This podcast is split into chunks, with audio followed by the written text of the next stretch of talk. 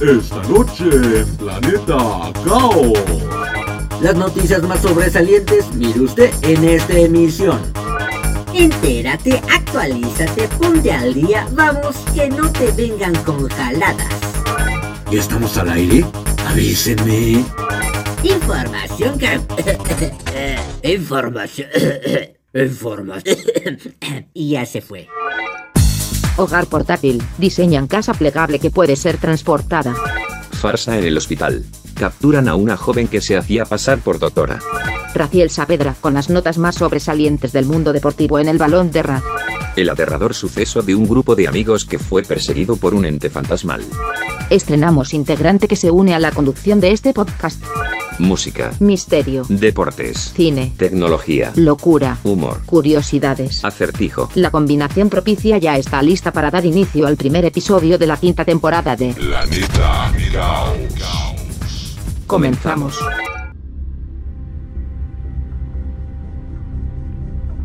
Te damos la bienvenida a bordo del Challenger. Estamos a punto de iniciar la travesía con destino a Planeta Caos. Abrocha tu cinturón y pon atención a lo que viene.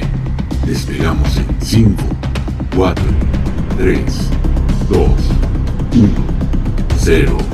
Inicia el lanzamiento.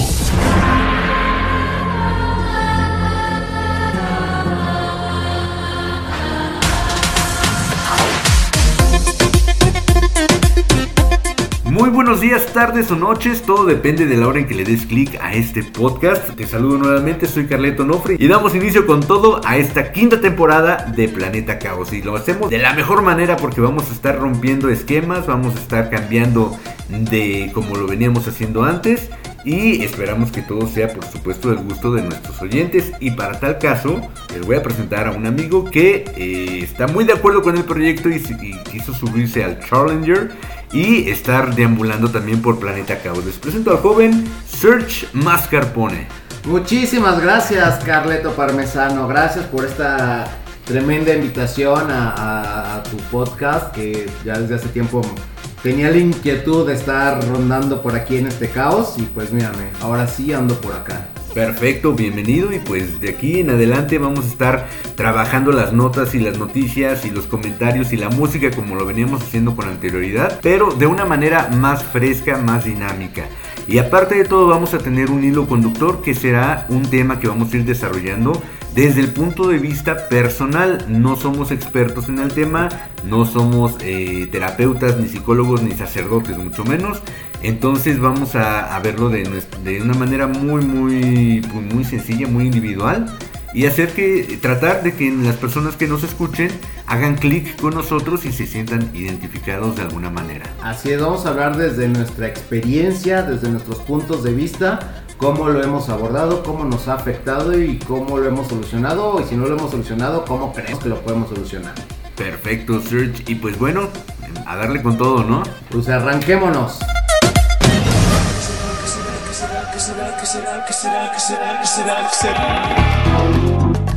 Y antes de empezar, vamos a lanzar nuestro acertijo del día de hoy. ¿Qué será? ¿Cuál va a ser? A ver, échale, échale. Ahí te va. Si me tumbas... A ver, ese acertijo es O es propuesta. no, es un acertijo, dice así. Si me tumbas, soy todo. Si me cortas por la cintura, me quedo en nada. ¿Qué será? Un masoquista. Uy, suena medio cañón. Yo creo. bueno, pues la respuesta la diremos al final de este episodio. Pero igual que nos vayan diciendo que, ¿qué creen que sea? Yo tengo muchas cosas en mente que no puedo decirlas, pero... Porque estamos apenas en clasificación Sí, B. apenas en clasificación, entonces no. Ya luego cuando hagamos... Ah, después.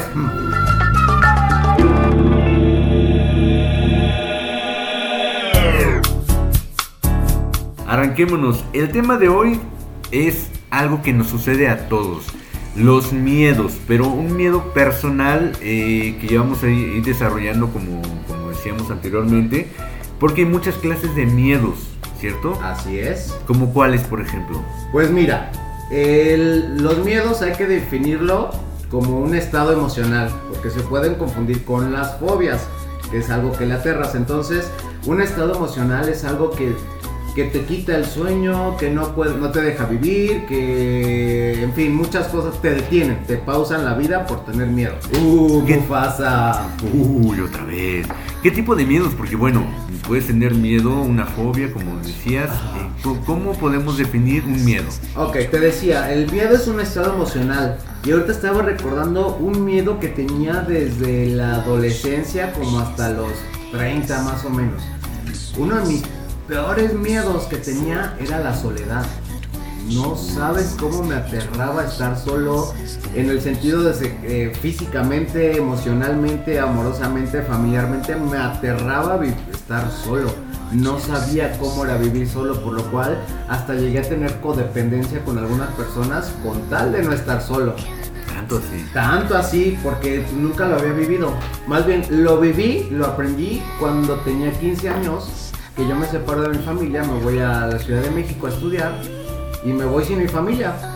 Entonces, allá tengo un familiar nada más, pero pues no es lo mismo a los 15 años irte de un pueblito a irte a la gran ciudad. Sí, exactamente, porque la Ciudad de México es la señora Ciudad de México. Un monstruo. ¿Qué digo? Vivía en el estado, pero pues ya estaba pegadito ahí a la ciudad, ¿no? Claro. Pero fue raro, porque yo anhelaba tanto irme a la Ciudad de México que no, en ese momento no me pegó. Y dije, ah, yo soy feliz, no voy a la gran ciudad, el pueblerino. Pero me afectó ya estando ahí como al año, que decía el festival del Día de las Madres, que el Día del Papá, que es el cumpleaños de tal, que de mis amigos. Fue secundaria, ¿no? Tu época en que te fuiste. Eh, terminando, no, para prepa, empezando para prepa. Entonces, haber dejado a mis amigos, a mi familia, a mis primos, de llegar a, a la nada, conocer gente, y mira que para ese entonces yo era muy antisocial porque, porque tímido soy. Callado, inocente, 17 años. Amo su inocencia, 17 años. Vamos, ese era yo. ok. Entonces, pues sí, me, me costó trabajo adaptarme. Bueno, no, me adapté muy fácil, pero el miedo a la soledad era lo que me pegaba. Y pues ya después empezó que si la vida amorosa, bla, bla, bla. Y decía, no, pues no quiero estar solo, al contrario, quiero estar con alguien. Pero corte a pasar muchos años de soltería. Quiero amanecer con alguien. Y pues nada más amanecía mi almohada, ¿no? Solo está mi almohada. Y entonces podemos hacer un musical aquí en, no? este podcast. Y entonces ahora aprendí a amar a mi soledad. O sea, ese miedo lo convertí en amor. Se disfruta, ¿no? Claro que se disfruta cañón. Entonces, si ese miedo lo pude transformar afortunadamente. Pues es lo importante, cómo canalizas tus miedos. Es correcto. Porque precisamente te pueden paralizar, pueden impedirte que sigas avanzando y eh, no dar tu mejor versión, no dar, eh, pues sí, detenerte. No te sientes libre de actuar como realmente eres o lo que puedes llegar a ser porque tienes un miedo que te está bloqueando, ¿no? Claro, los miedos son una máscara que no te permiten mostrarte quién eres. Y hasta cierto punto está bien, ¿no? Que no ante todo te muestres quién eres, porque hay que tener sus precauciones. Pero ya en una cuestión más interna, que ni tú mismo sepas quién eres, ahí está otro pedo, ¿no? De decir, porque esos miedos te llevan a otras circunstancias que a lo mejor ya pueden ser la, depresión. Y una depresión ya te desconoce por completo. Claro. Entonces hay que tener muchísimo cuidado con los miedos, que es el estado emocional, que obviamente para eso están las personas especializadas que te ayuden a, a descubrir el miedo, de dónde proviene, hacia dónde va y cómo se podría erradicar y erradicar entre comillas, ¿eh? porque como te comentaba, los miedos son un mecanismo de defensa también, solo hay que saber manejarlos a su manera correcta. Así es, muchas veces los amigos te pueden ayudar a salir de una depresión o de, ¿cómo, eh, se puede decir? De sobrellevar alguna depresión que tengas, pero recomendaríamos que tú busques una ayuda, una ayuda de alguien que sepa. El experto está preparado para ayudarte a que tú desbloquees esa, esa cuestión que te paraliza, ¿no? Claro, y aparte es súper, súper importante que realmente te sientas cómodo con la persona eh, que te está ayudando. Yo hablo en lo personal, estuve yendo dos, tres psicólogos y la verdad es que no sentía ninguna ayuda, ni con todo respeto, si me están escuchando, este, era ya cosa más mía, no, no de ellos, ¿no? Su forma de trabajar. Yo sentía que su forma de trabajar no me ayudaba nada, porque era pues a lo mejor el clásico de, ok, habla y voy como anotando, Pero yo era decir, pues es que yo me conozco, yo sé qué estoy diciendo, necesito que tú me digas qué hago, ¿no?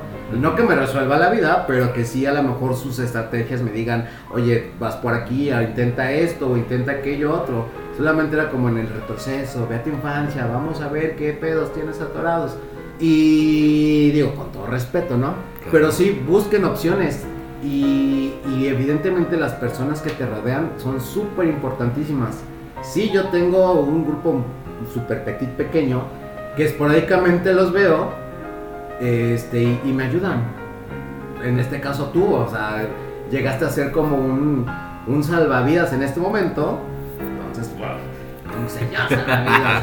No, pero en ese sentido de las personas que te alientan, te motivan, entonces rodeate de esas personas. Y, y- y te comentaba que estaba viendo un documental de, de un, de un actor que se llama Jonah Hill, que estaba poniendo su, a su terapeuta. Es un documental sobre Phil Stutz. Phil Stutz. Phil Stutz, Y apenas lo comencé a ver y me quise detener porque dije, es que esto es como mi terapia, lo que realmente necesito. Porque ¿qué hace este psicólogo? Es que él te va diciendo, tengo esta estrategia, úsala. Porque es fundamental y ahorita te voy a ir diciendo algunas cosas que, que viene ese documental que a lo mejor nos puede ayudar a varios de los que nos están escuchando. Y está increíble que a partir de, de un estado emocional puedas recurrir a otras herramientas que le llaman y que son muy buenas. Digo, yo apenas las voy a poner en práctica. Entonces ya igual en el próximo capítulo te voy a decir qué crees si me ayudó, no me ayudó, ya me hundí. O, Ayúdame. o qué pasa. Claro Vamos que por sí. una barbacha para desahogarnos. Ay, una barbacha. Que vaya que conocemos una que está exquisita y un muy rico. Luego se los vamos Oh, a sí. hablar.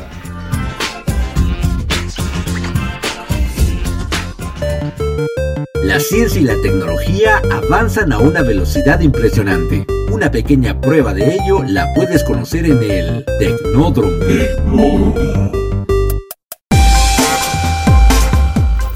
¿alguna vez te imaginaste que una casa pudiera ser plegable? Digamos que la pudieras comprimir y transportar hacia otro lugar. Por si de repente dices, ay, ya no me gustó estar con mis vecinos y comprimes tu casa y te la llevas a otro lugar. ¿Cómo crees tanto así?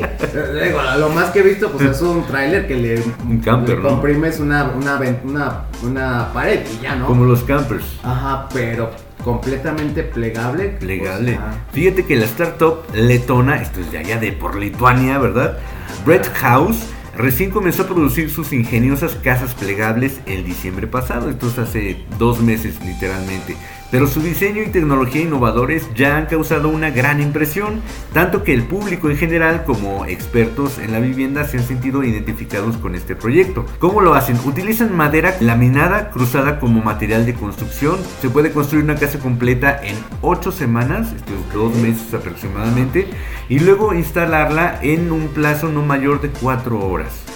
¿Te imaginas lo, lo importante que puede ser? ¿Cuánto se tarda en principio para diseñar? Pues obviamente se lleva más tiempo. Que ya 8, semanas no es mucho comparando con cuánto tardan en construir una, una casa normal. Sí, claro, ahora sí que tengo mi casa de origami, la desdoblo y me la llevo al otro cerrito, ¿no? Prácticamente es como origami.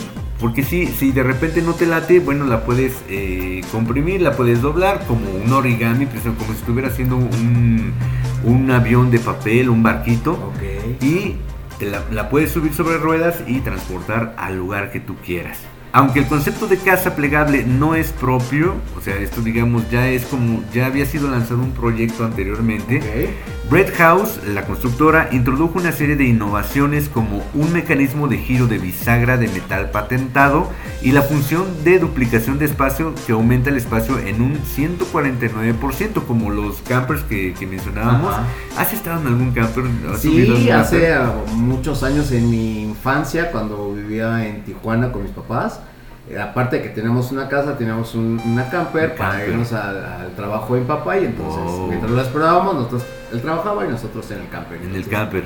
Entonces era, era muy divertido. Prácticamente una casa. Sí, de hecho una casa tenía todos sus servicios, la cocina, recámara, baño, un comedor Todo. pequeño. Precisamente ahorita que hablabas del baño, es importante mencionar que este tipo de casas también tienen todos esos servicios. Tienen alcantarillado, cableado eléctrico y plomería. A la fecha, esta constructora ha diseñado tres prototipos de casas versátiles con tamaños que varían de entre 20 y 50 metros cuadrados. Más o menos una casa promedio, ¿no? Digamos chiquita, no tan grande, no tan lujosa pero lo más práctica posible para poder llevarla de un. Es que eso es justo lo que te iba a preguntar, o sea, ¿de qué manera te la vas a subir al remolque o en lo que te la quieras llevar? O sea, aparte que tienes que comprar tu casita plegable, tienes que tener tu remolcadora. Un remolque. Si tienes un remolque la puedes subir, claro que necesitas mecanismos que ya te, esos ya vienen incluidos con la compra de la casa, transportarla y nuevamente armarla en el nuevo lugar. Así, la verdad es que ya se ha vuelto súper común, ¿eh? he visto por ejemplo varios programas, en, sobre todo en Estados Unidos, que ya están muy familiarizados con este rollo de, de las casas movibles, de que si ya te hartó el vecino ya te vas para la otra colonia Digo, al final de cuentas no tienes como un lugar específico para vivir, pero lo padre de esto es que puedes viajar por todo el país con tu casa para todos lados. Entonces Así está es. súper padre esta opción. Exactamente. Yo en mi caso conozco, porque tengo familiares en circo. Y ellos sí, es la manera en que se transportan y en la que viven prácticamente. Tienen sus remolques, tienen sus campers. Llegan a un lugar, se, obviamente el dueño del circo los organizadores acomodan los, los campers y se van eh, conectando al agua, los servicios que requieran. Claro.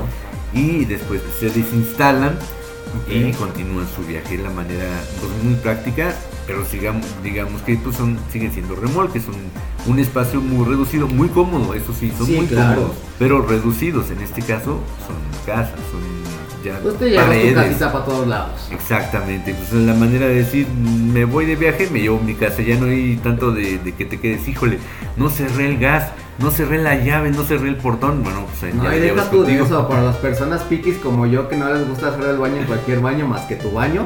Que, ah, exacto. te llevas tu baño para todos lados. Ahí está.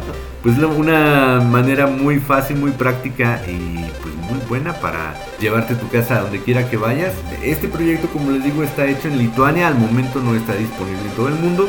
Pero ya sabes que una cosa cuando pega, de volada se acomoda en cualquier parte. Vámonos a Lituania en este momento por nuestras Vámonos. casitas plegables. Me urge. Perfecto, déjame buscar los eh, boletos del avión y ya listo. ¿ah?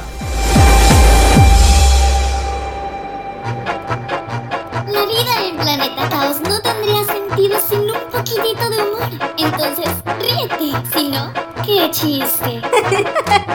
Hey, nena, ¿lista para nuestra primera cita? Sí, Muy bien, dime, ¿cómo te voy a reconocer? mido 1,60 y peso 58 kilos. ¿Y yo cómo te voy a reconocer? Pues llevaré una cinta métrica y una báscula. Qué chiste. Planeta Mirao. Nostalgia, recuerdos y suspiros al compás de la rola del recuerdo de El Fonógrafo. Ah, yo la voy a cantar o cómo? Sí, también. No, pues sí, mira, tengo una canción de mis favoritas que es I Say a Little Prayer de Aretha Franklin. Franklin. Esta canción se, se lanzó en los 60 ya casi llegando a los 70 entonces amo a esta mujer por todo lo que ha, ha vivido y ha luchado, igual como tuvo sus miedos también, igual ya conocerán o lean acerca de Aretha Franklin y sobre todo lo que vivió en esa época tan, tan fuerte Crucial. crucial. Entonces, esta canción es de mis favoritas, un, un pequeño rezo, así lo diríamos en español. español. Entonces, pues está bien bonita, hay que escucharla. Escúchenla, está muy chula la canción.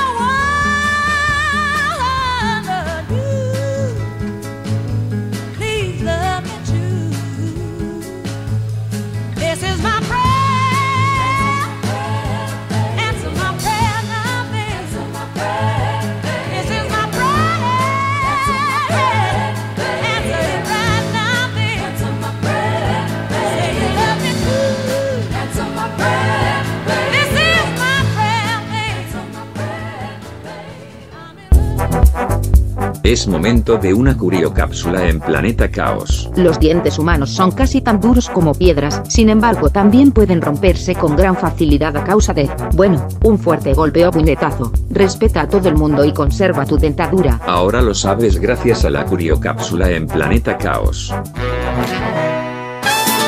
¿Te gustaría mandar saludos, felicitaciones, opiniones o sugerencias sobre este podcast? Ponte en contacto con nosotros. Escríbenos a planetacaosradio.com y no olvides seguirnos también a través de nuestras redes sociales. Búscanos en Facebook como arroba Planeta Radio y en TikTok como arroba Planeta Caos. No esperes más y únete a la órbita de Planeta Caos.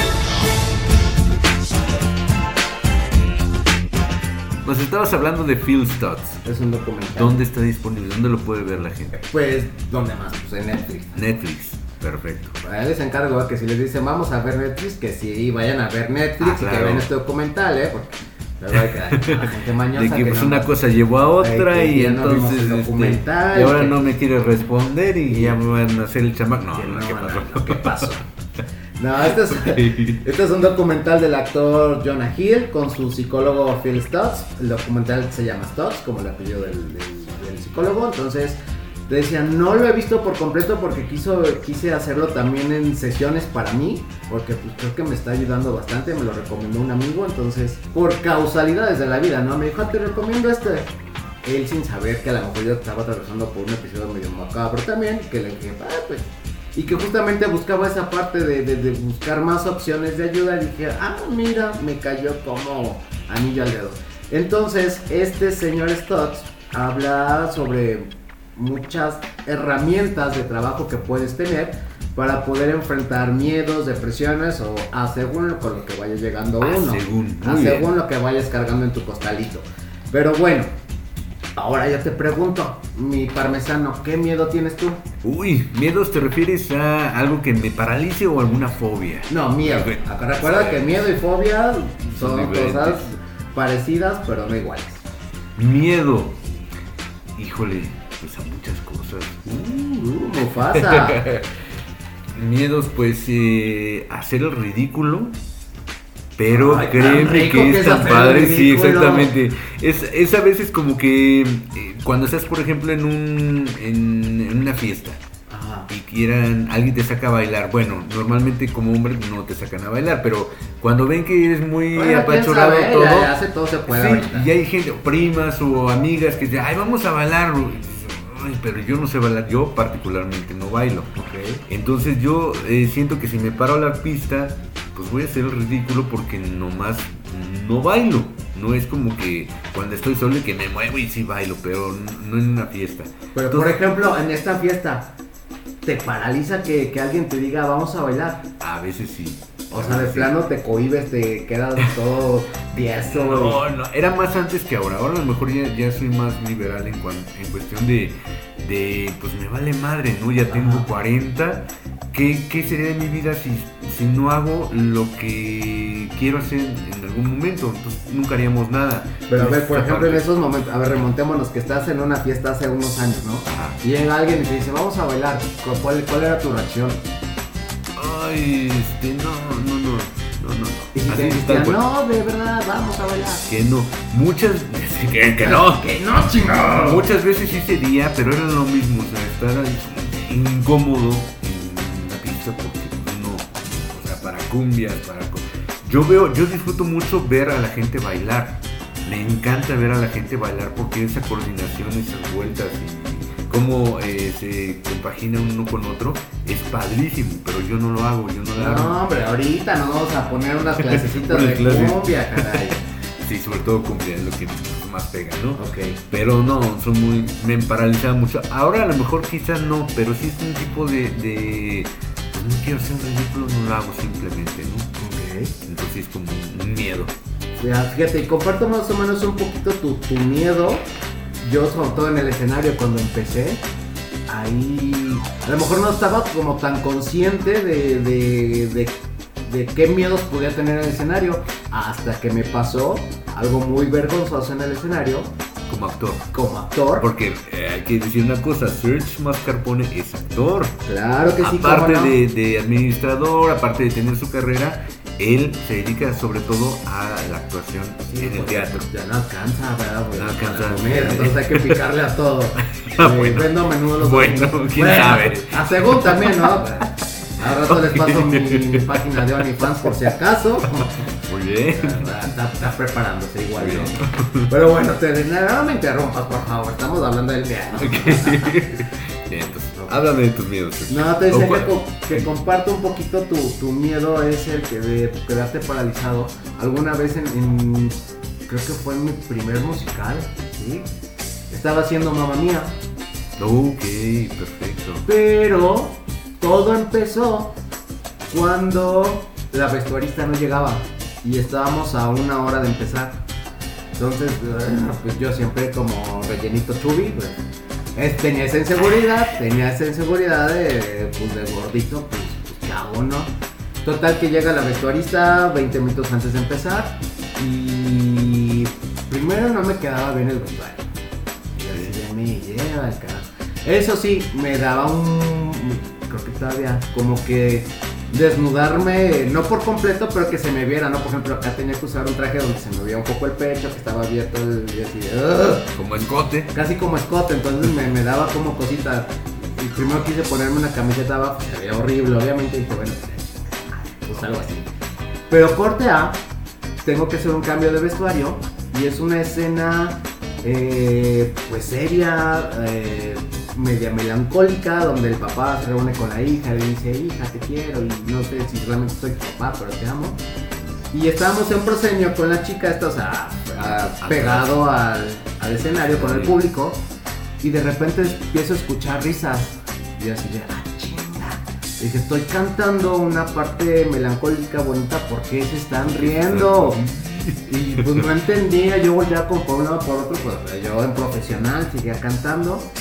Y no sé cómo, de repente hago, agacho la cabeza como para ver los zapatos, pero en el transcurso de que voy viendo los zapatos, voy viendo que tengo el zipper abierto a todo lo que da. Y así de me carga el payaso. Y obviamente mi cara no sabe disimular.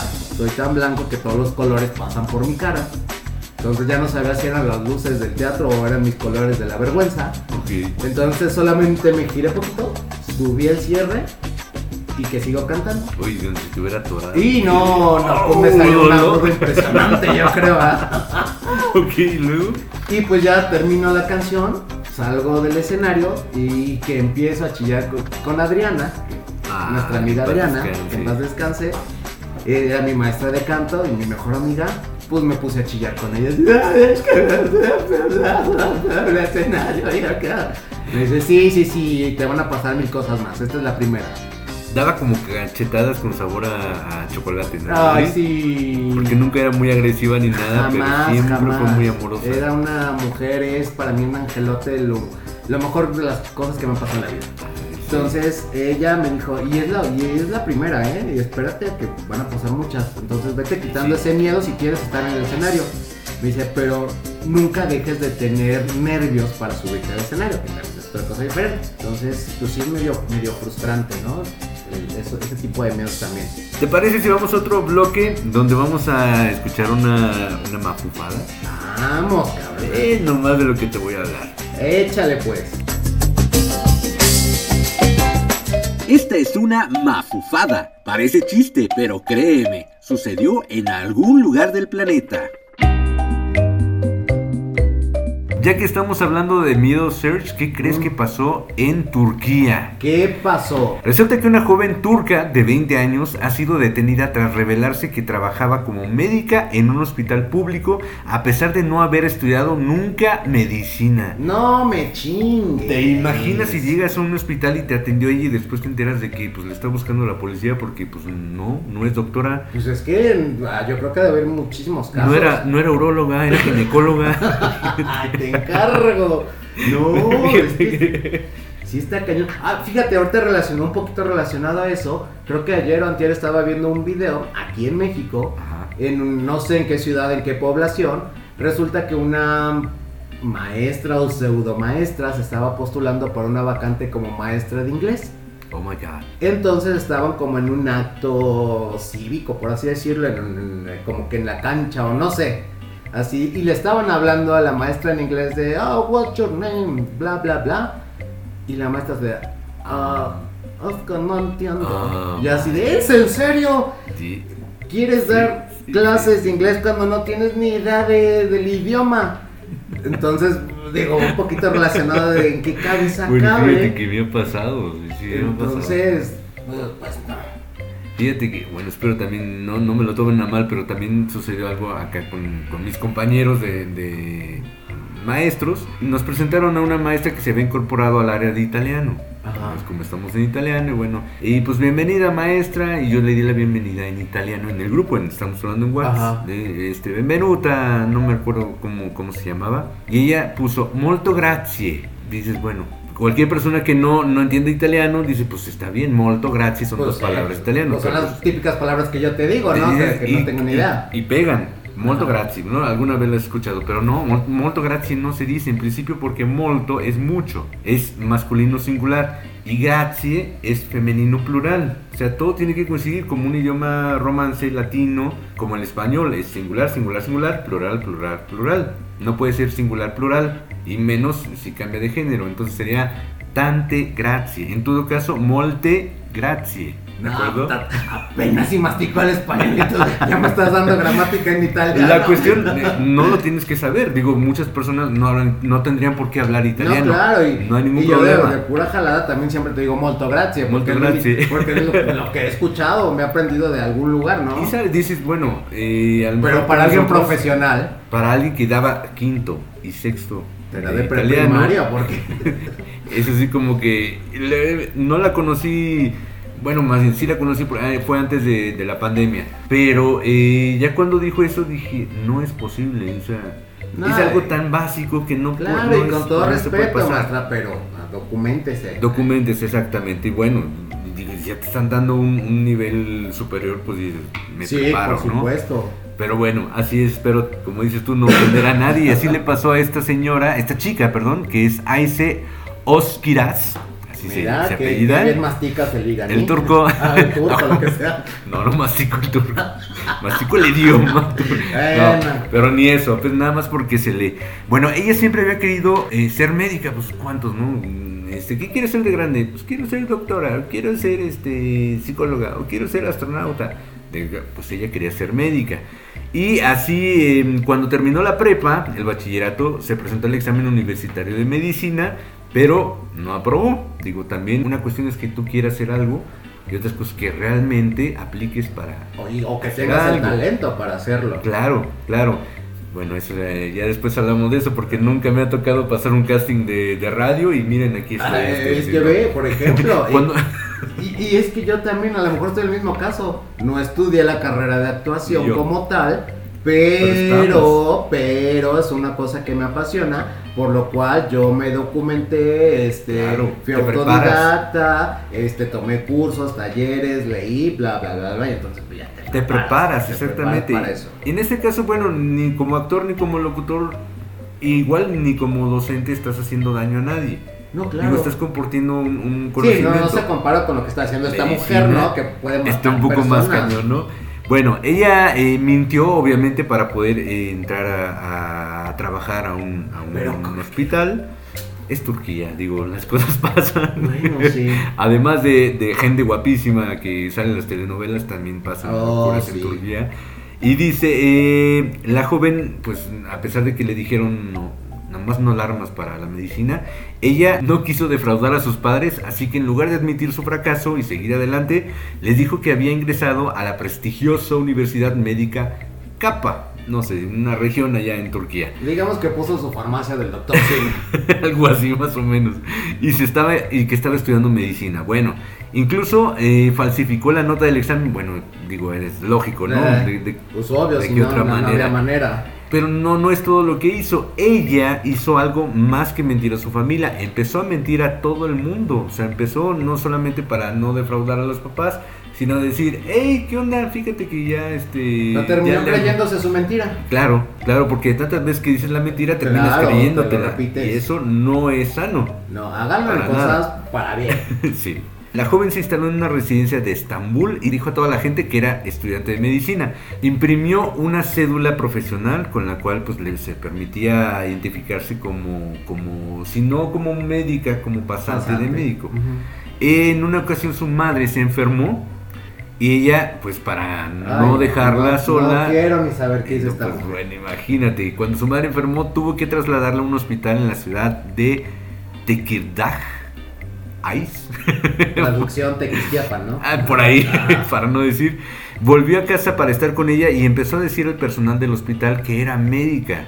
O sea, ya pasó de soy estudiante a Ah, ya, soy una. Exactamente. También mintió sobre su edad, afirmó tener 25 cuando solamente tenía 20. Bueno, no, Normalmente, normalmente uno se quita la edad, pero ella Ajá. se la puso, ¿no? Y utilizó eh, cédulas de estudiante universitaria falsas, cédulas médicas e incluso una placa que mostraba que ella se había graduado como la mejor en su clase. O sea, no Con nada honores. más. Exactamente, no nada más soy médica, sino fui la más chingona, ¿no? ¿Cómo no?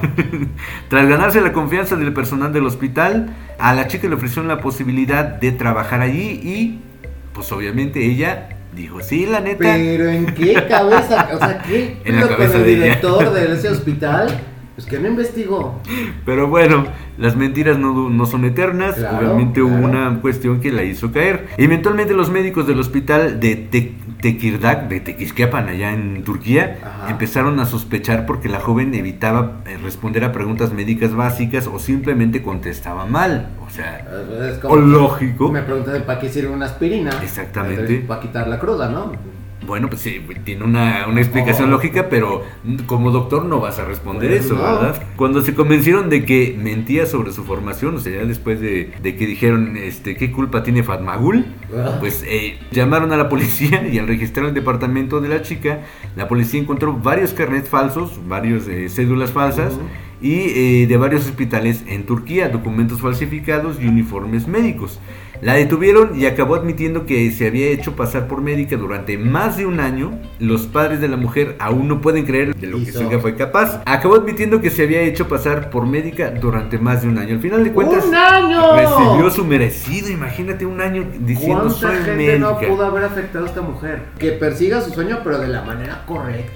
Claro, estamos hablando de la salud. Ya estás involucrando la vida de otras Por personas, ¿no? supuesto, no, no, no. Tache para esa mujer. Exactamente, bueno, pues esas cosas suceden en el mundo, por supuesto en este caso Turquía, pero no estamos tan ajenos a esas cosas No, aquí pues ya, pusimos ¿no? el ejemplo. Aquí en ¿Cuántos México políticos no? No, no, mejor ya no. Ah, no. Queremos seguir vivos. ah, Córtale, Sí, este, chavo, y seguimos pasemos a lo que sigue, por favor.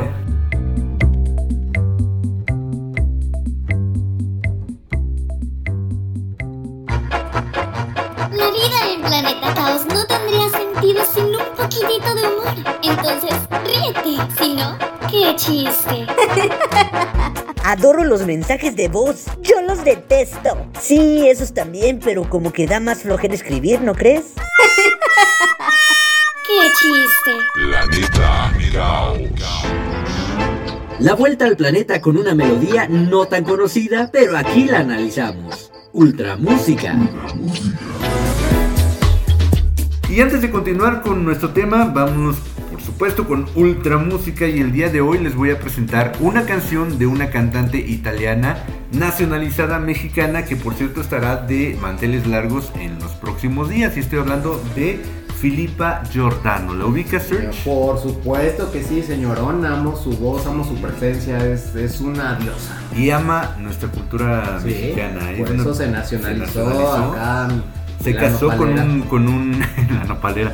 Se casó con un empresario de Guadalajara, si no me equivoco. Y nada perdida la señora también. Perdida, ¿verdad? Pero sí ha demostrado tener un, un cierto amor, un, un afecto por nuestro Claro, país. y de hecho fíjate que alguna vez vi como un documental de cuando se nacionalizó Sí. y que conoce perfectamente bien la historia de México más que otros mexicanos. Tengo- Entonces, mis Es respetos. cierto. Respetos. Aquí voy a aprovechar para mandar un saludo a alguien similar, una maestra, Donatella Occhipinti, que fue la responsable de mi sobrenombre Carleto. Yo cuando ella, yo tomé italiano, ella era mi maestra y siempre me decía Carleto, Carleto, Carleto. Carleto". Yo le decía, se escucha muy teto, maestra. Pues suena más ¿Por qué me como dice helado. Ajá, como corneto. Exactamente. Y ella me dice, no, Carleto es Carlitos, es un diminutivo. Entonces digo, oh, me enamoré de ese sobrenombre y desde entonces lo uso. Y ella precisamente es una de esas mujeres que, que no se cansan de, de aprender.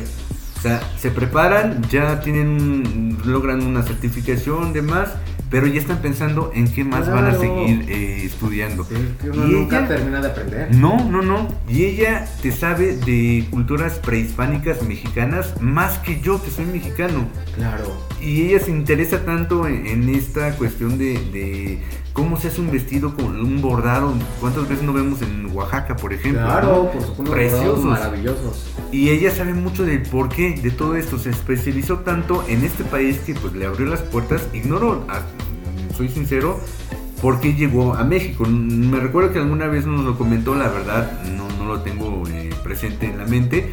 Pero eh, pues es un país que le abrió lo- las puertas y ella se ha dedicado a... Está contribuyendo a, a agradecer, digamos, de, a su manera, Claro. el prepararse tanto. Como el caso de esta Filipa Giordano. Giordano, que ya nos fuimos eh, más Sí, allá. no, Pero bueno, no, Nos vamos como gorda en tobogán cuando hablamos. profesores a Donatella, un abrazo, un bacione. Y, y, pues Filipa Giordano en esta ocasión nos va a cantar un tema, pero no en italiano, porque No. hablando de esa cultura, ella también ha, eh, ¿cómo se dice? Ha- hay una palabra. Aprendido, incursionado. Incursionado, gracias, esa es la palabra. Aquí tengo todo el diccionario de lo que quieras, Es hombre. donde está, está el diccionario. Ahí está. Ha incursionado en, en varias lenguas, entre ellas la lengua francesa. Y aquí les voy a presentar una canción que a mí me encanta de- del francés, de una ópera, que es de, eh, bueno, de la, es una pieza de la ópera Carmen. Ok. Pero esta, esta pieza, esta mini pieza es habanera, que es la canta... Y no es la salsa. No, no es la salsa, ni tampoco el chile, sin albur. Bueno, cada quien. Es que ya, ya avanzamos de, de- de clasificación, entonces bueno. Entonces, se iba y vendrán cosas peores. Mejor escuchemos a Filipa Giordano con Habanera. L'amour est un oiseau rebelle nul ne peut apprivoiser. Et c'est bien en vain qu'on l'appelle si lui convient de refuser. Rien n'y fait menace prière, l'un parle bien, l'autre se tait. Et c'est l'autre que je préfère, il n'a rien dit mais il me plaît.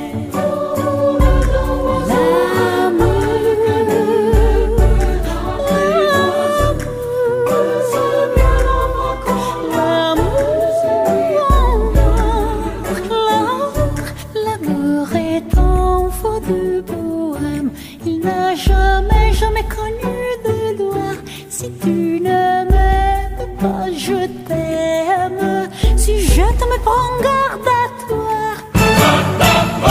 Si tu ne m'aimes pas, si tu ne m'aimes pas, je t'aime. Mais si je t'aime, si je t'aime, prends garde à toi.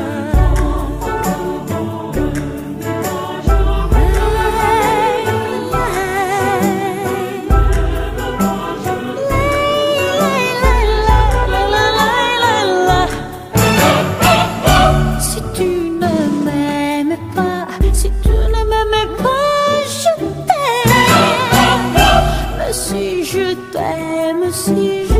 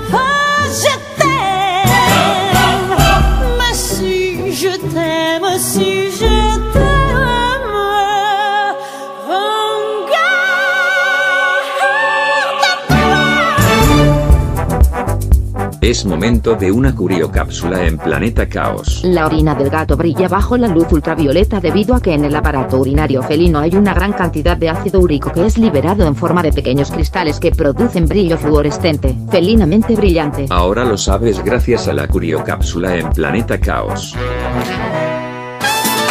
¿Te gustaría mandar saludos, felicitaciones, opiniones o sugerencias sobre este podcast?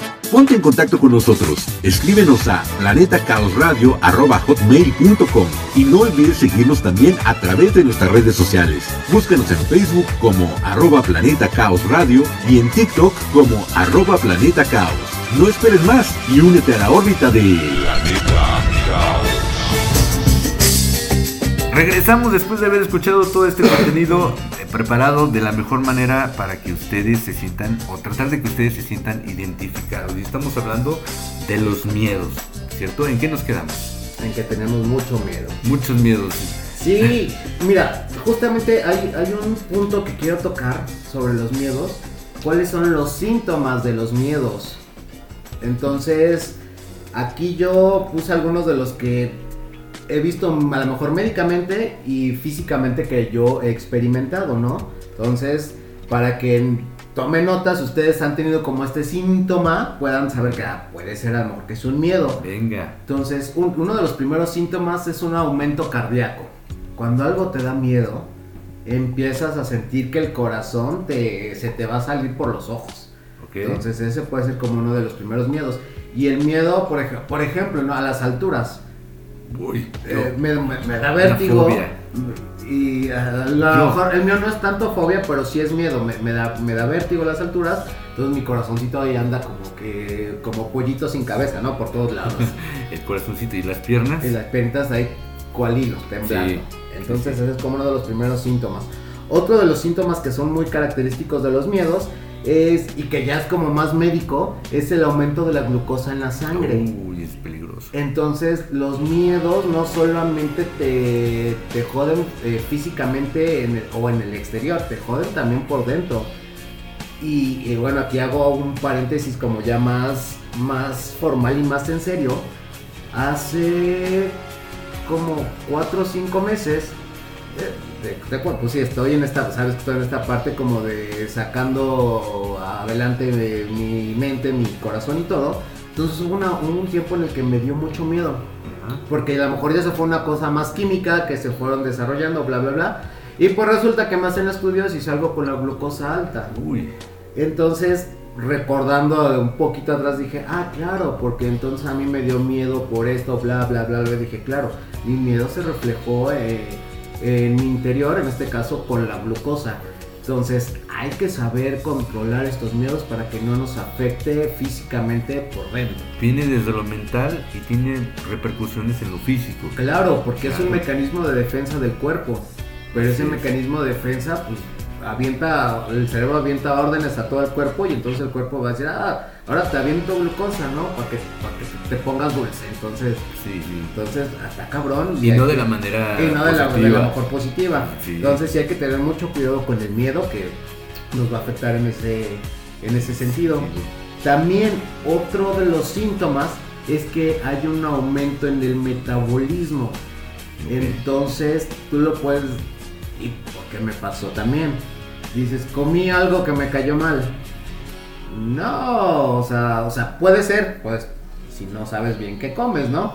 Ajá. Pero tu metabolismo aumenta impresionantemente. O sea, puedes ir al baño cinco veces al día cuando a veces o no vas o vas un día. Entonces hay que poner mucha atención en, en los gritos que da nuestro cuerpo para ponernos atención qué es lo que está pasando. En este caso el miedo nos, nos lleva a todos lados. Es como cuando dicen, si hiciste un coraje, no comas aguacate, por ejemplo. Ajá, por ejemplo, sí, porque digo, no sé la, la respuesta científica ni médica, Ok. pero sí es, ah, tiene algún componente, algún aceite o algo que, que te jode con, con otra cosa, ¿no? Entonces, pues sí, es, es parte de... No me ha pasado, no lo he experimentado. Realmente ya. no es que yo coma mucho aguacate, no es uno de mis favoritos. No como aguacate, pero sí hago corajes.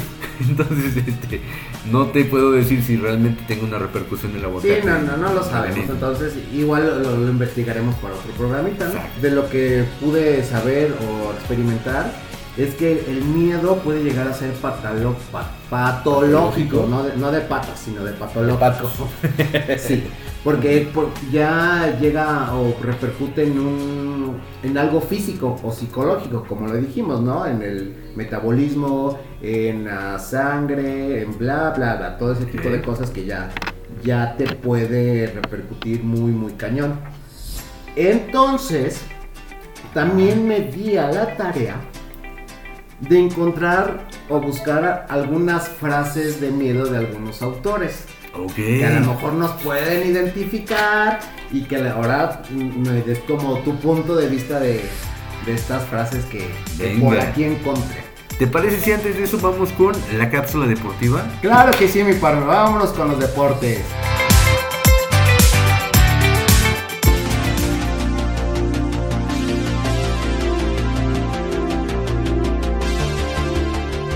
Un mundo que comienza a moverse nuevamente de manera gradual, el ser humano anhela encontrar la salud de su mente y su cuerpo. Y el camino más corto es seguir el ejemplo de las principales figuras del acondicionamiento físico.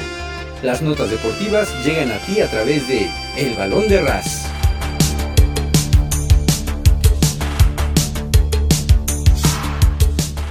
Bienvenidos todos de vuelta a esta quinta temporada de Planeta Caos y la tercera temporada del Balón de Ras. Como novedad, les platico que estaremos cada semana haciendo marcaje personal del deporte motor en diferentes categorías, pero todos mexicanos o allegados a los nuestros. Por ejemplo, seguiremos a Mateo García Patiño, mejor conocido como Mateo Driver, que estará este año corriendo en el British Car Championship de la clase cadet de IAME para la escudería Oliver Roland Motorsport. Ahorita te cuento quién es Oliver Roland. También estaremos siguiendo a Jessica Rasquedo, que está ya corriendo en la Fórmula 4 del Campeonato de los Emiratos Árabes Unidos, que es el primer campeonato de monoplazas certificado por la FIA en Oriente Medio para la escudería Campos Racing. Y bueno, siguiendo con los mexicanos, estaremos también siguiendo a Majo Rodríguez, quien actualmente está corriendo en la Copa Noti Auto en la categoría TC2000. Y ya por fin te cuento quién es Oliver Roland. Pues Oliver Roland es piloto de Fórmula E, corre para la escudería Mahindra Racing y les estaremos haciendo marcaje ya que es dueño de la escudería donde corre Mateo Driver, así que esta temporada habrá mucho automovilismo.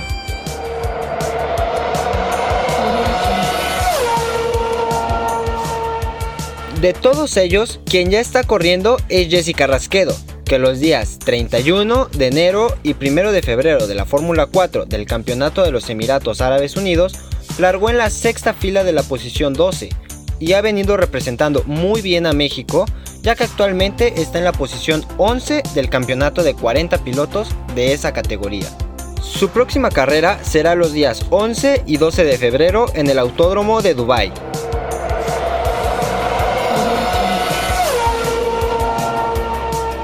En la Fórmula 1, el mes de febrero es mes de destapes y es que las escuderías ya empezaron el destape de los nuevos autos. El primer equipo en presentar su proyecto para el Mundial de Fórmula 1 del 2023 fue la escudería Haas, que si bien no mostró el monoplaza real, al menos ya dio a conocer los colores y al nuevo patrocinador principal para su BF 23, pero tendremos que esperar hasta el 11 de febrero para ver el diseño real, ya que se completen los dos filming days o jornadas de rodaje en circuito que les permite el reglamento. Mientras tanto, las fechas que siguen van de la siguiente manera. El 3 de febrero presentará Red Bull el nuevo RB19, que todo apunta a que será más liviano y cocinan una alianza con la marca Ford. Le sigue el 6 de febrero la escudería Williams, seguido de la escudería Alfa Romeo, que hizo lo propio el día 7 de febrero. La escudería Alfa Tauri presentará el día 11 de febrero. McLaren y Aston Martin lo hará el 13 de febrero. Ferrari, estrenando flamante director, lo hará el día 14 de febrero. Y Mercedes presenta su W14 el día 15 de febrero. Y cerrará la escudería Alpine, que lo hará el día 16.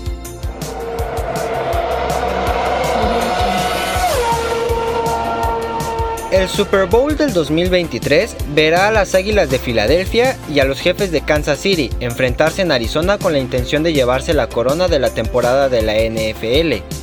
La American Gaming Association, Asociación de la Industria de Juego en Estados Unidos, proyectó que 50.4 millones de personas apostarán 16 mil millones de dólares y encontró que los apostadores se dividieron en partes iguales por un 44% que respalda a los jefes y un porcentaje idéntico que empuja a las Águilas. Sin embargo, las Águilas de Filadelfia es favorito para ganar el juego por 1.5 puntos y este domingo en Planeta Caos no nos lo vamos a perder. Se va a poder ver por los canales habituales de señal abierta e iniciará en punto de las 5 y media.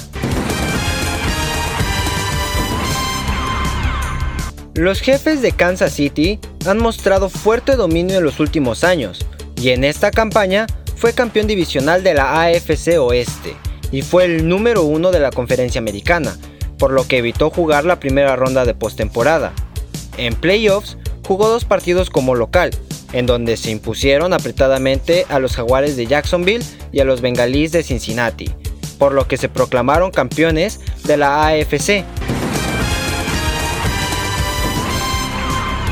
Los jefes disputarán su quinto Super Bowl en donde tienen récord de 2 ganados y 2 perdidos. Las Águilas de Filadelfia fue la mejor ofensiva de la liga y lo reflejó con el título divisional de la NFC. En postemporada no tuvieron mayores problemas para aplastar a los Gigantes de Nueva York y los San Francisco 49, respectivamente. Con esta decisión disputarán su cuarto Super Bowl y tienen marca de un ganado por dos perdidos. Estas fueron las notas deportivas más importantes en Planeta Caos.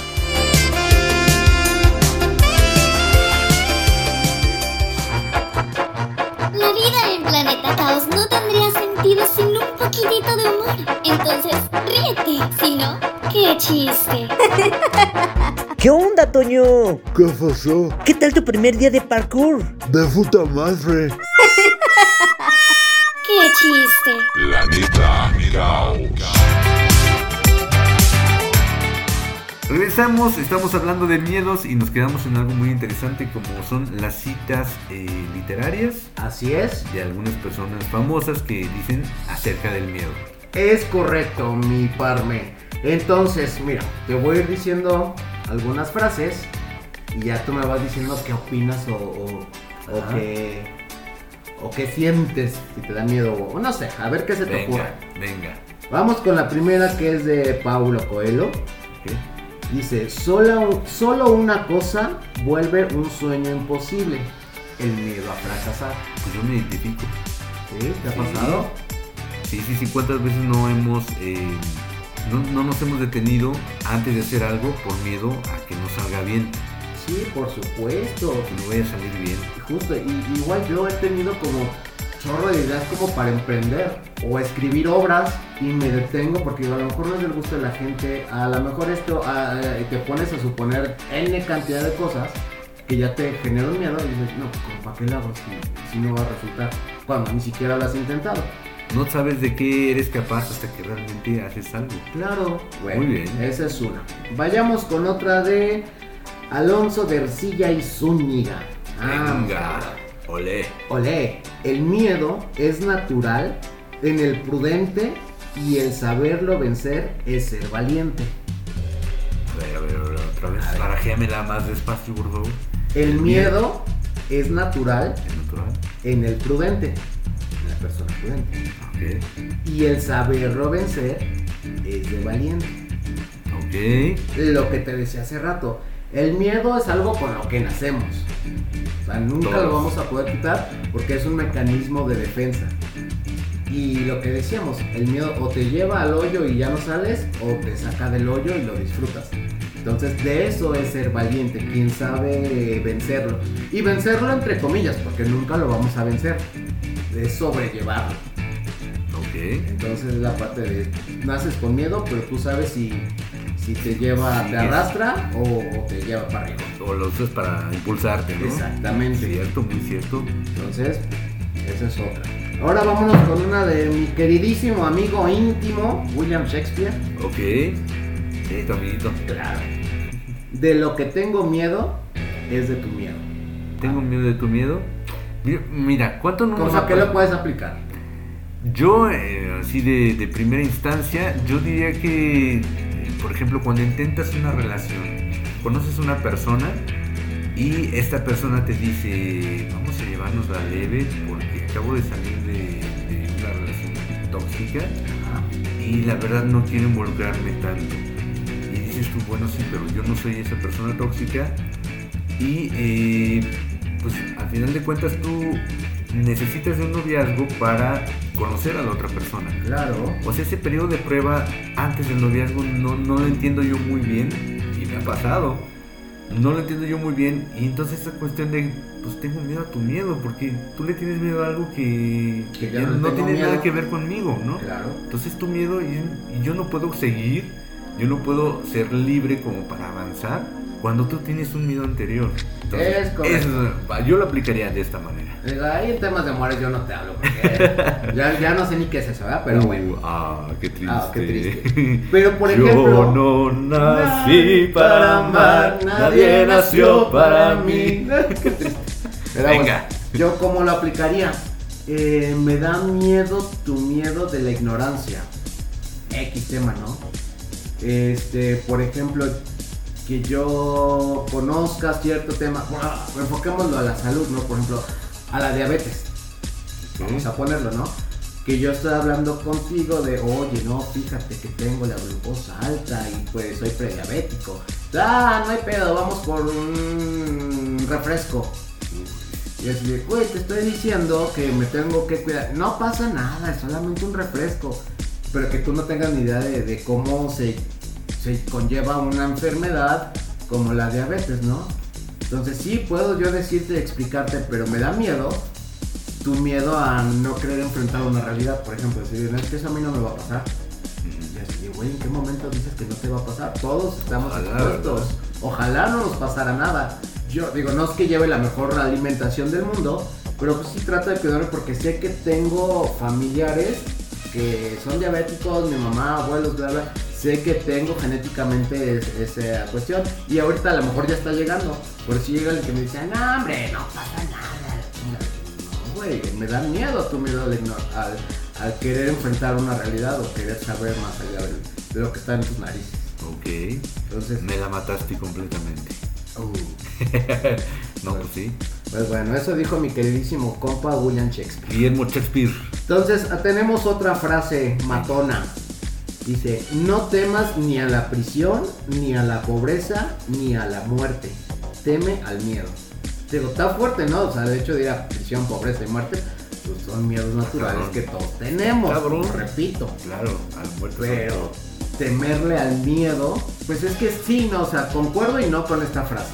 Más que tenerle miedo es tenerle respeto y saber que, que está presente, pero que tú tienes que controlarlo cuando este miedo te ne- lo necesites para estar alerta para cualquier cosa.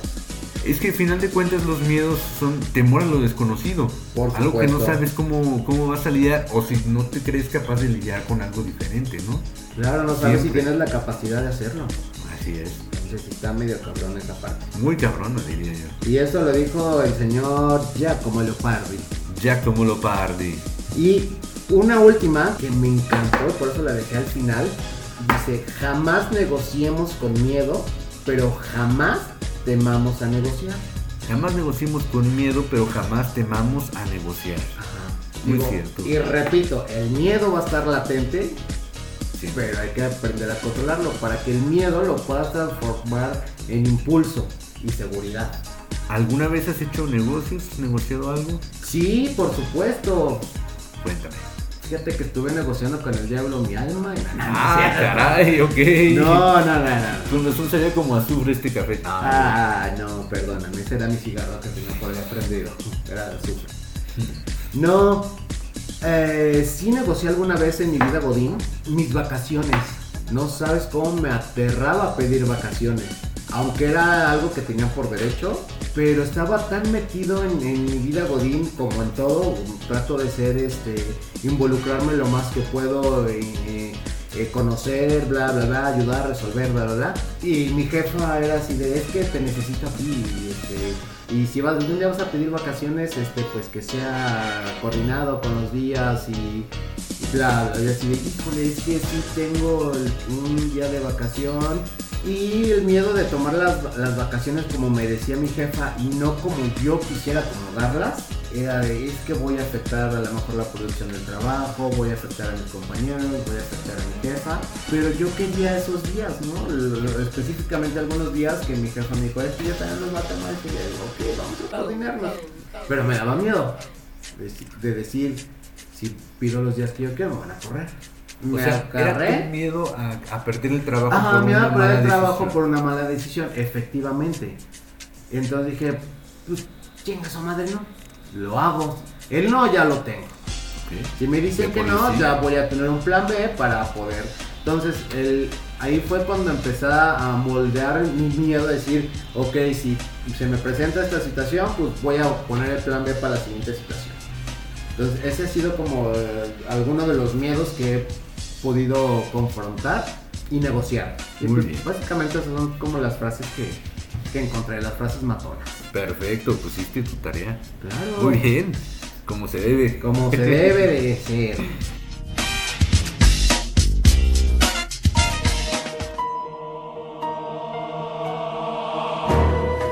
No todo en este planeta tiene una explicación, y es precisamente ese misterio lo que apasiona al ser humano y lo lleva a...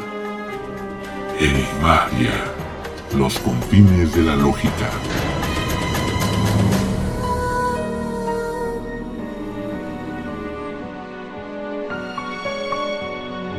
Y para no romper con eso y siguiendo hablando de miedos, ¿alguna historia de miedo que te haya sucedido? ¿Algo inexplicable que nos puedas ¿De compartir? miedo o de terror? De terror, de terror, de, de- Porque- bueno. Pues Vieras que sí. A ver. Vieras de ver que sí. Cuéntanos. Pues mira, yo desde como los, ¿qué te gusta? 6, 7 años, empecé a tener como más sensibilidad a todas estas cuestiones energéticas sensoriales. Entonces desde ahí como que ya lo vengo arrastrando. No he querido desarrollarlo tampoco mucho porque de repente pues sí me da miedito, ¿no? Cosas que ya medio me acostumbré, pero pues, el miedito conmigo siempre está. Pero hubo una ocasión en la que con unos amigos que también está- estábamos platicando de este rollo de cosas paranormales, de que si existen, que no existen, que vamos a probar y que no.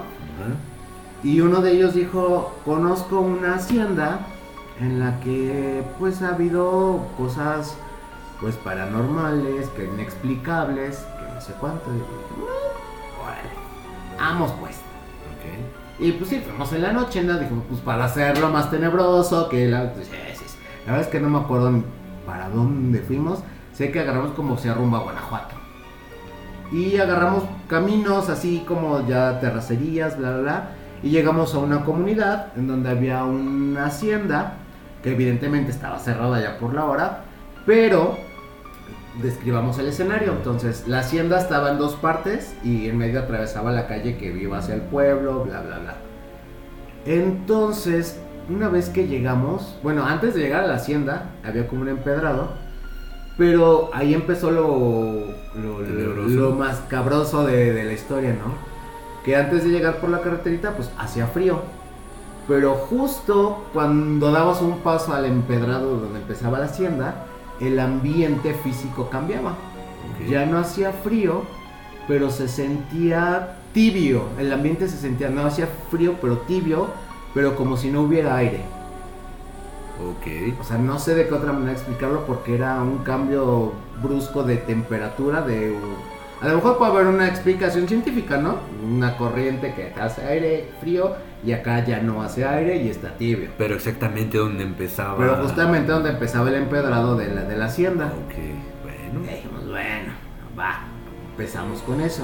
Entonces yo con mi hipersensibilidad empiezo a sentir efectivamente muchas energías, no sé de qué o quiénes.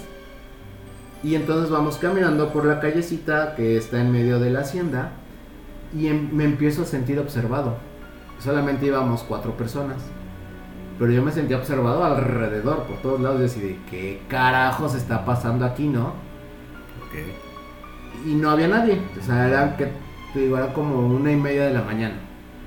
Entonces, pues, efectivamente no había nadie. En la hacienda nos asomamos, ni- no había ni un velador, no había nada. Y empezamos a caminar.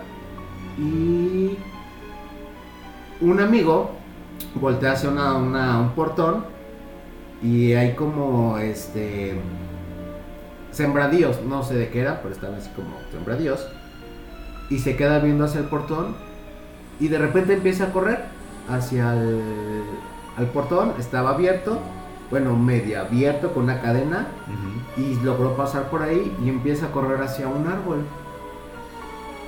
Y entonces todos nos vemos así de, ¿qué pedo? ¿Para dónde va? ok.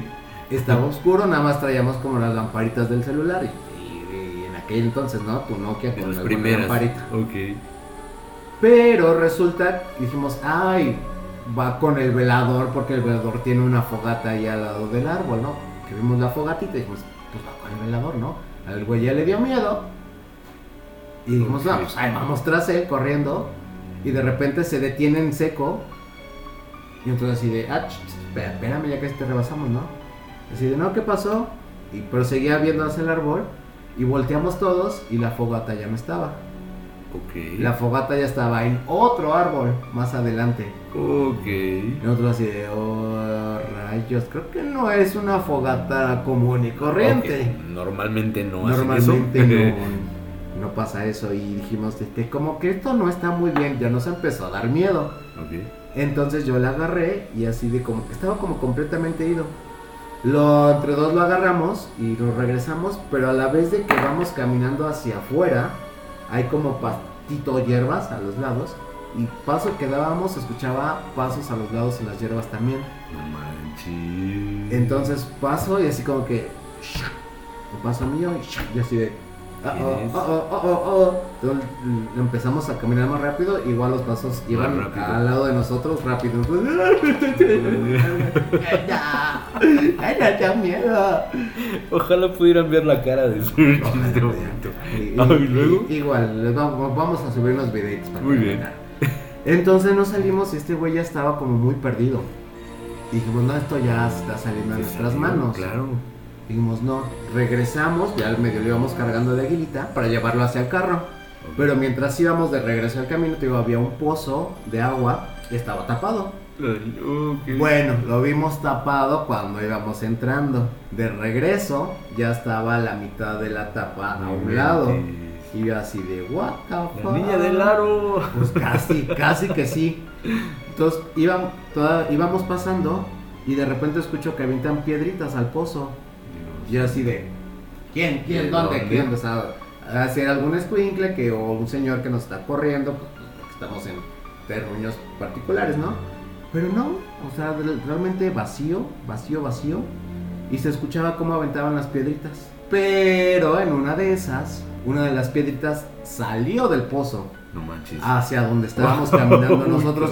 Ahí sí fue de no, pero. No, creo que ahí me, me empezó Bueno, a dar. a ahora dar nos da risa, pero imagino que en ese momento. Sí, no, no, en ese momento pues, me cayeron hasta- adentro. Entonces fue de vámonos al carro, órale, en chinga. Lo subimos, a lo, lo subimos a la parte de atrás.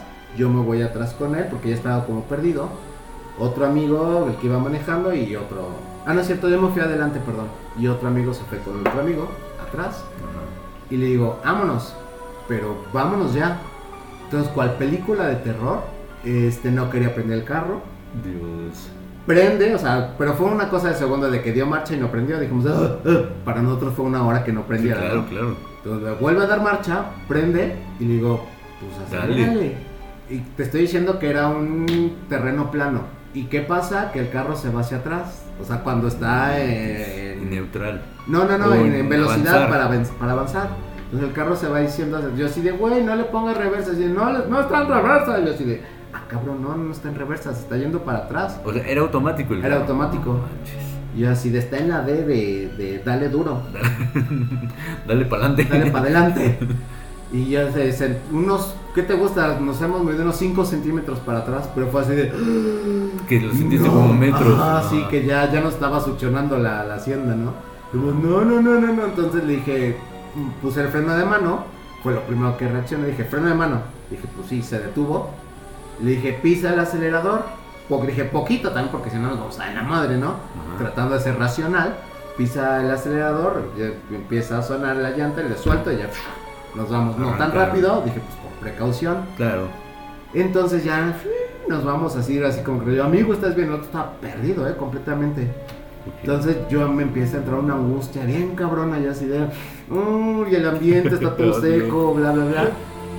Entonces ya regresamos por la misma carreterita, pero aquí lo curioso es que íbamos con los vidrios cerrados, obviamente pues se empiezan, se, se tendría que empezar a empañar los vidrios, ¿no? Lo lógico. Sí, porque considerando que afuera hacía frío. Ajá. Claro, y ustedes iban corriendo, claro. Y aquí lo, lo curioso es que solo se estaba empañando mi vidrio, mi ventanita del No copiloto. manches. Yo volteaba a ver todos así de, ¿cómo? ¿Qué pasa? ¿Por qué? ¿Por qué solo mi, mi ventana se, se está empañando? Corte A, para cagarla más de miedo. Todavía se, más. Se empie- ya ves cuando está este empañado, que si tú pasas el dedo, así como tipo Titanic, así la mano, Ah, ok. haz de cuenta. Pero solamente se empezó a marcar como una letra. Y lo que yo alcancé a identificar era pues, una F, fue lo que yo. F. Pues eh, como un. No sé si era letra, un símbolo. ¿Y un tú, algo. fuck? Y así de fuck, sí. Estoy, estoy muriendo de miedo. Dios mío. Entonces, y fue. Y aquí hay algo que una parte que dije, a lo mejor lo aluciné, el miedo me hizo creer que vi algo. Porque fue en un parpadear que yo volteé a ver al que venía manejando y volteo hacia la ventana, hacia, hacia la nada. Y veo a una señora del otro lado de la ventana. No jodas. Pero una señora vestida en época del siglo XIV, no sé. Porque traía, traía su, como su cabello agarrado y como un gorrito como de tipo cocinera. Ajá. este, la blusa, pues como de esas entonces, ¿no? Largas, así. Como servidumbre. Como servidumbre. Ok. Pero... Como una mucama. Como una mucama, pero ya grande, como de unos, no sé, entre los 80, 85 años. Pero aquí lo que ya más me aterró es que no le veía los ojos. Todavía más. Oh, Dios. Solo se ¿Cómo le veían las cuencas. cuencas. Y así de, no mames. Yo así de, písale, písale, porque sentía, la sentía aquí. Y aparte que se estaba empañando más mi lado, solamente la ventana. Ni siquiera el parabrisas ni el de atrás, solo mi ventana. Entonces iba con un pánico. claro. Dije, ya valimos madre, aquí nos van a aventar al- a la orilla. Dije, por supuesto ya, hasta aquí llegamos. No, y, no. y ahí no termina. Total que uno de mis amigos dijo, no, es que este güey se trajo un espíritu, que lo chingaron. Entonces yo no, no digas mamadas, y dijimos, ¿qué podemos Siempre hacer? hay un incrédulo en el Ajá. grupo, sí, claro. Eh, ¿Qué podemos hacer?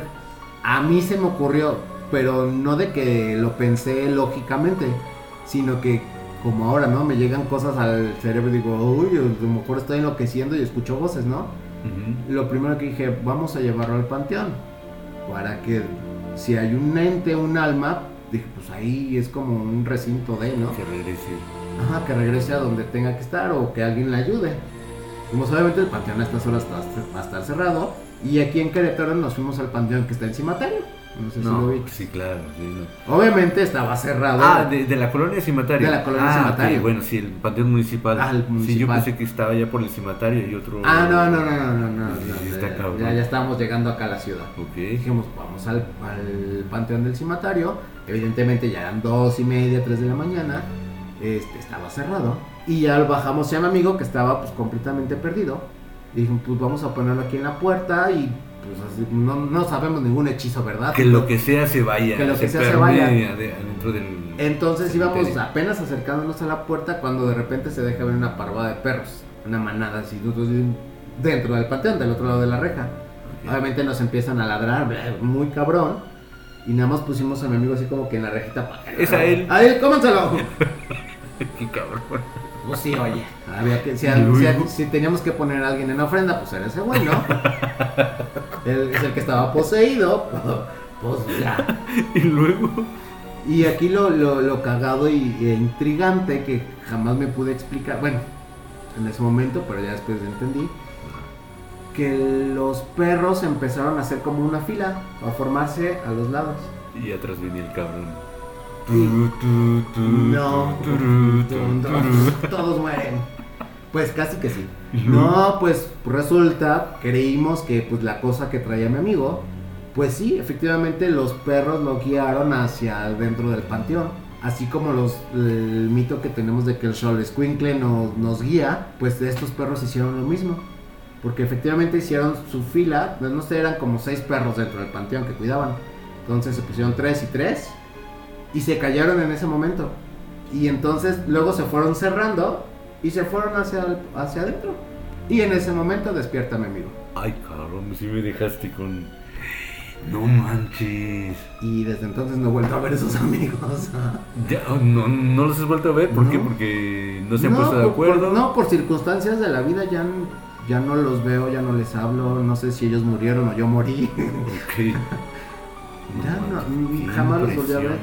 Qué impresión. Híjole, no, pues yo creo que esto sobrepasa todo lo que hemos presentado en Enigmatia. De este- ah, caray, tanto así. Sí, tanto, tanto. Sí, porque esto pues, es en primera persona y aparte es rarísimo. Todo eso que pasó. Sí, digo, y es que pues, pues suena muy a, a película, a lo mejor de, ay, a lo mejor te lo imaginaste, a lo mejor viste otra película y está... No, de verdad. Y muchas veces ni lo cuento porque hasta a veces me da pena, van a decir, este güey está loco, o sea, no, no puede decir tanta mafufada.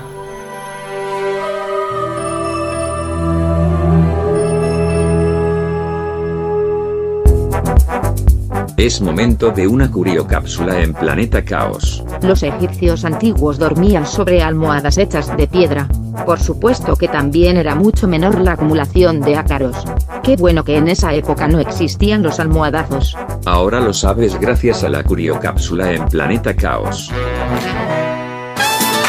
¿Te gustaría mandar saludos, felicitaciones, opiniones o sugerencias sobre este podcast? Ponte en contacto con nosotros. Escríbenos a planetacaosradio.com y no olvides seguirnos también a través de nuestras redes sociales. Búscanos en Facebook como arroba Planeta Radio y en TikTok como arroba Planeta Caos. No esperes más y únete a la órbita de Planeta Caos. Bueno, retomemos un poquito ya casi de lo último de, los miedos.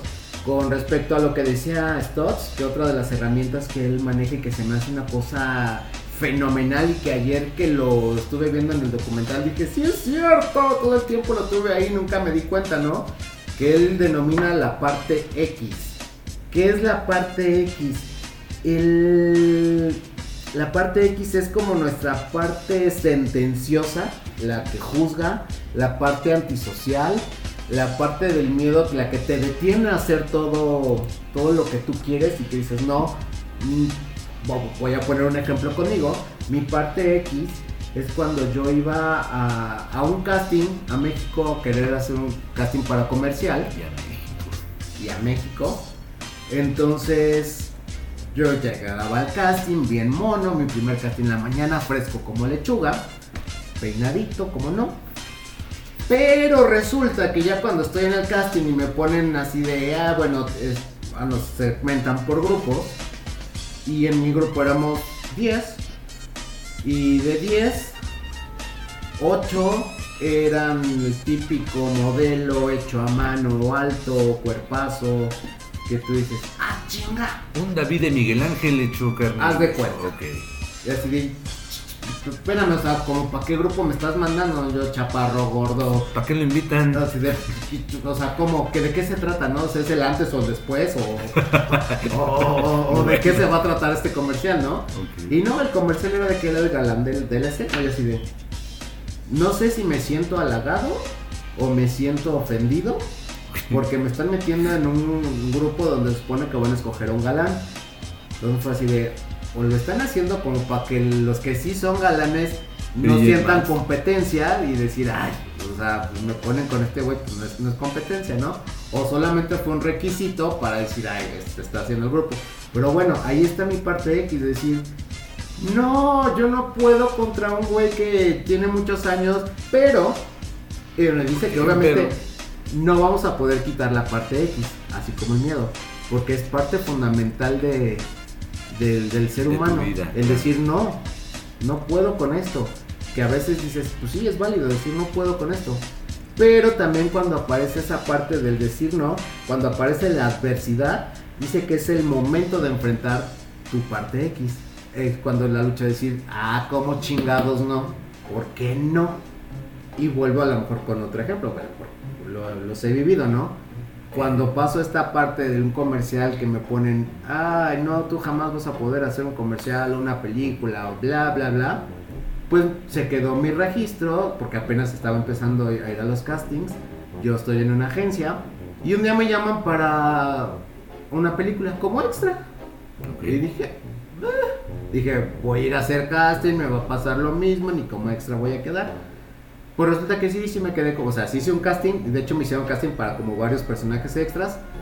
Y me dijeron, no, no es que en este extra nada más se te ve como la mano. Y acá nos te vamos a pasar a, a, a cuadro, donde sí te vas a ver en la película. Y yo, "Ah, perfecto. Que, que bueno, ahí también empezó mi miedo, mi, mi PX, que así le llamo a la parte X, ¿no?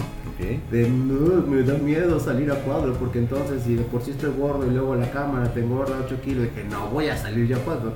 Yo me fui hasta atrás, a donde estaba todo atrás de todos los extras para no verme, porque dije, me da miedo, claro que no.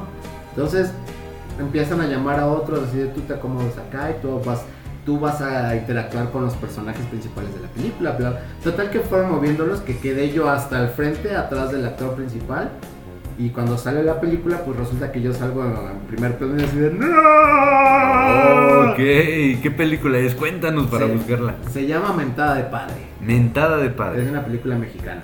Ok. Y pues yo no sabía, ¿no? Yo pensé que el encuadre nada más era como a la cara del actor, así, pues los extras, pues como extra. Y pues que no, ya cuando vi la película tres años después fue así de... ahí estoy, en Parte. primer cuadro, o sea, qué oso, qué pena. Y era una cosa cómica, ¿no? Pero me dio una pena verme en la pantalla. Pero entonces ahí estaba mi parte X de, bueno, no puedo, no debo. Pero también estaba la parte de, pues hay que pelear contra esa parte X de decir, ¿cómo carajos no? Claro que sí. Aunque con miedo, o cierto miedo, entonces eh, negocié conmigo de, sí, sí puedo. Me quité un poquito el miedo, solamente me dejé la adrenalina para que me impulsara a, a ser el personaje que debía ser como extra en la película. Entonces, pues, como ves, todo está ligado a, a las cuestiones que hemos platicado en cuestiones vivenciales. Entonces, mucha gente igual se puede identificar con esos miedos que, que van teniendo y, con, y cómo los vamos luchando. Esa, la parte X eh, es como la, la voz de la imposibilidad, de no puedes, no puedes, no puedes. Y, y bueno, también no- nos hablas, Todd, de que en esa, en esa parte X no la puedes vencer, pero sí la puedes confrontar con tres aspectos de la realidad que están siempre presentes con nosotros, que es el dolor, la incertidumbre y el trabajo constante. Son tres aspectos de la realidad que siempre vamos a tener y van a estar relacionados, pero si lo sabemos trabajar, podemos salir adelante. Muy bien. Sea el orden que sea. Sea el orden que sea, aquí no, no, no importa un orden, pero son tres aspectos que siempre están latentes en nuestras vidas. Dolor, incertidumbre y trabajo constante. Muy bien. No se olviden de esas tres que son nuestras aliadas para poder lidiar el miedo. Lidiar. No tanto vencer, No sino vencerlo, aprender a vivir con tu miedo y decir, sí, cabrón, Sí. estás aquí, pero Aquí yo estás. sigo trabajando. Cuando te necesite te hablo. Sí, sí, cierto. Reconocerlo, es muy importante. Exacto, hay que reconocerlo.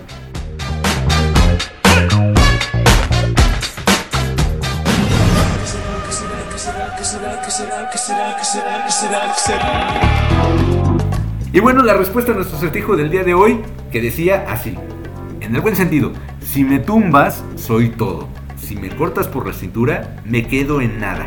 ¿Qué será? Ya, ya llegaste a la, a la respuesta. Pues mira, he estado todo el programa piense y piense y piense y mi Ah. mente eh, morbosa prefiero no decirlo. Bueno. Mejor dime la respuesta y no quemarme. Bueno, pues la respuesta es el número 8. Tucurum, tucurum. Si me tumbas, es un símbolo de infinito.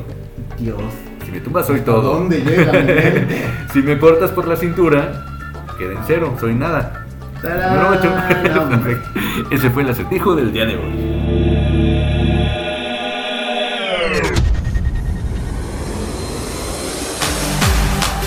Y los cumpleaños de esta semana, Search, fíjate que el día de hoy, viernes 10, Radamel Falcao, futbolista colombiano. El sábado 11, Sheryl Crow, cantante estadounidense. Jennifer Aniston, actriz estadounidense. Y Gianluca Ginoble, cantante italiano del grupo Il Bolo. El domingo 12, Cristina Ricci, actriz estadounidense, la primer Merlina que se dio a conocer en el cine. El lunes 13, Robbie Williams, cantante británico. Ana Patricia Rojo, actriz mexicana. Rafael Márquez, exfutbolista y entrenador mexicano de fútbol. Y el amigo de Serge Mascarpone, Charlie Rivas. Cómo no, un abrazote para mi amigo Charlie que nos está escuchando. Invítame a la fiesta, por favor, invítanos al festejo. El martes 14, Filipa Giordano, cantante italiana. Y mi amiga rusa, Olga Proshenok, que estamos en contacto porque ambos hablamos italiano. Entonces, ya hay esta comunicación directa. El miércoles 15, Matt Groening, historiador, escritor y productor de televisión, el creador de Los Simpsons. Ah, estadounidense. Y Gloria Trevi, cantante mexicana. Y el jueves 16, Ice-T, rapero y actor estadounidense, mejor conocido por su papel de Finn en La Ley y el Orden, Unidad de Víctimas Especiales. Christopher Eccleston, actor británico. Kathy Freeman, atleta australiana. Valentino Rossi, piloto de motocicleta italiano. Y mi amiga de la primaria, Sandra Cuevas. Fíjate nada más, ella viene siendo sobrina de Aida Cuevas. ¿Qué tal? Fíjate nada más, le mando un abrazote porque quizá no nos veamos físicamente, pero estamos presentes por redes sociales. Perfecto. Ahora sí, a todas y a todos ustedes, ¡Muchas, Muchas felicidades! Y invítanos a algún festejo, por favor. Sí, nos por hace favor, falta.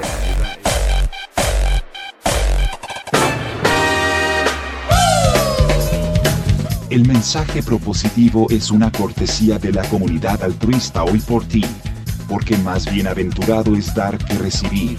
Io penso positivo perché son vivo, perché son vivo. Io penso positivo perché son vivo e perché son vivo.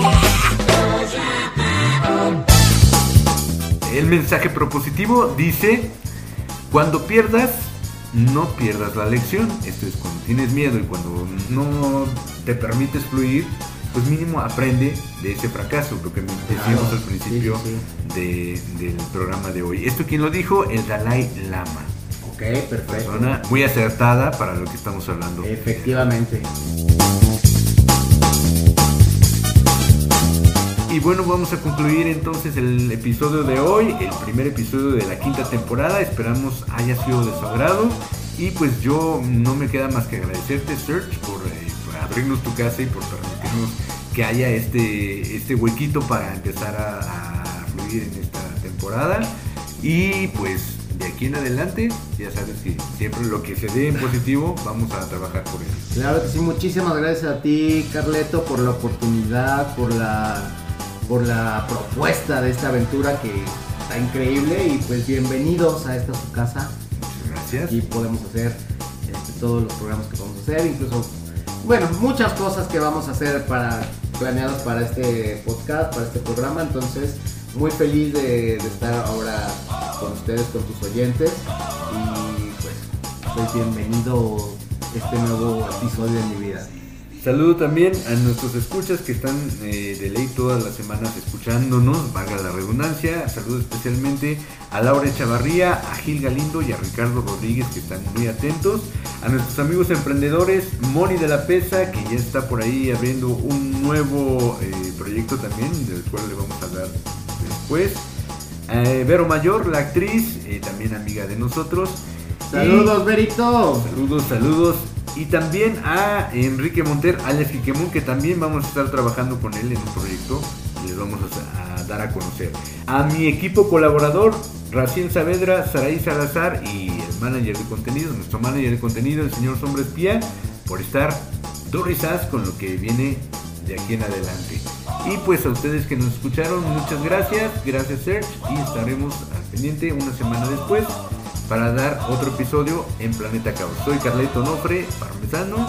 Yo soy Serge Car- ¿qué? Mascarpone. Mascarpone. Yo soy Serge Mascarpone y nos vemos en el siguiente capítulo. Esto fue Planeta Caos. Chao. Concluimos una visita más por Planeta Caos. Tienes un lugar reservado en el Challenger para la travesía del próximo viernes abordando desde Spotify. Hasta la próxima.